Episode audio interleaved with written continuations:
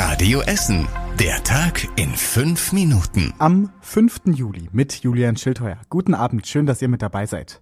Volle Straßen, viele Autos. So sieht es oft bei uns in Essen aus.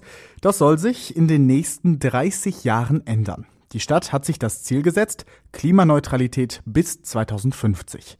Das bedeutet, in der Stadt darf nicht mehr CO2 ausgestoßen werden, als durch Bäume oder andere Pflanzen abgebaut wird. Klingt nach einer schönen Idee. Ein Bericht zeigt jetzt aber, die Stadt Essen muss deutlich mehr für den Klimaschutz tun. Die jetzigen Ziele reichen nicht aus, heißt es in einem Zwischenbericht. Das Ziel der Klimaneutralität bis 2050 ist deutlich zu wenig. Am besten sollte die Stadt schon 2030 klimaneutral sein, spätestens aber 2040. Das Ziel müsste also 10 bis 20 Jahre früher erreicht werden, wenn die Stadt seinen Anteil für das Klimaschutzabkommen erfüllen will. Jetzt steht die Frage natürlich im Raum, verschärft der Rat seine Ziele noch einmal?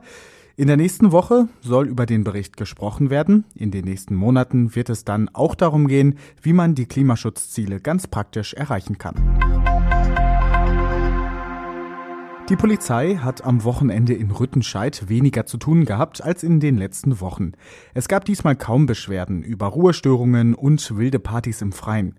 Seit fast zwei Monaten gab es an jedem Wochenende ausufernde Partys in Rüttenscheid. Diesmal hielt sich aber alles in Grenzen. Das lag offenbar am Regenwetter, sagt die Polizei.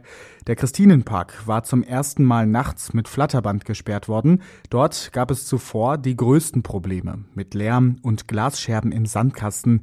Diesmal sah der Park ganz normal und sauber aus. Überfüllte Flieger, lange Schlangen an den Flughäfen und Familien auf dem Weg in den Sommerurlaub. So schlimm wie in den vergangenen Jahren wird es wohl in diesem Jahr nicht. Viele EssnerInnen bleiben wegen Corona dieses Jahr in den Sommerferien offenbar zu Hause. Viele Reisebüros bei uns in Essen sagen, dass es gerade eher ruhig ist. Das liegt vor allem an der unsicheren Corona-Lage in vielen Urlaubsländern, heißt es. Viele Menschen haben Angst, dass sie nach dem Urlaub in Quarantäne müssten, sagt das Reisebüro am Ostpark im Südostviertel. Die Einreiseregeln in Deutschland könnten sich schließlich über Nacht ändern. Atlantik 24 in Frohnhausen ist ausgerechnet auf Portugal und die USA spezialisiert. In Portugal kursiert die Delta-Variante stärker, die USA lassen gar keine Touristen rein. Deshalb kommen kaum Kunden. Bei Korsika-Reisen in Katernberg buchen immerhin viele Paare Urlaub in Griechenland und Spanien. Da ist die Einreise vergleichsweise einfach. Viele Familien bleiben dagegen aus Vorsicht eher zu Hause, heißt es. Eine wichtige Personalmeldung gab es heute aus der Essener Politik. Matthias Hauer aus Bredeney bleibt Chef der Essener CDU. Die Partei hat ihn am Wochenende in der Grugerhalle mit rund 82 Prozent wiedergewählt. Hauer ist seit sechs Jahren Parteichef bei uns in Essen und sitzt auch im Bundestag für die CDU. Da will er auch nach der Bundestagswahl im September bleiben und verspricht dabei einen fairen Wahlkampf, immer respektvoll und nie unter der Gürtellinie, sagte er. Der A40-Tunnel in der Innenstadt wird in den nächsten Nächten wieder gesperrt. Im Tunnel wird die Technik überprüft. Deshalb ist er in der Nacht von Montag auf Dienstag in Richtung Bochum gesperrt, in den beiden folgenden Nächten in Richtung Duisburg. In der Nacht von Donnerstag auf Freitag folgt noch die Ausfahrt Essen Zentrum in Richtung Duisburg. Die Sperrungen gehen jeweils von 21 Uhr am Abend bis um 5 Uhr am nächsten Morgen.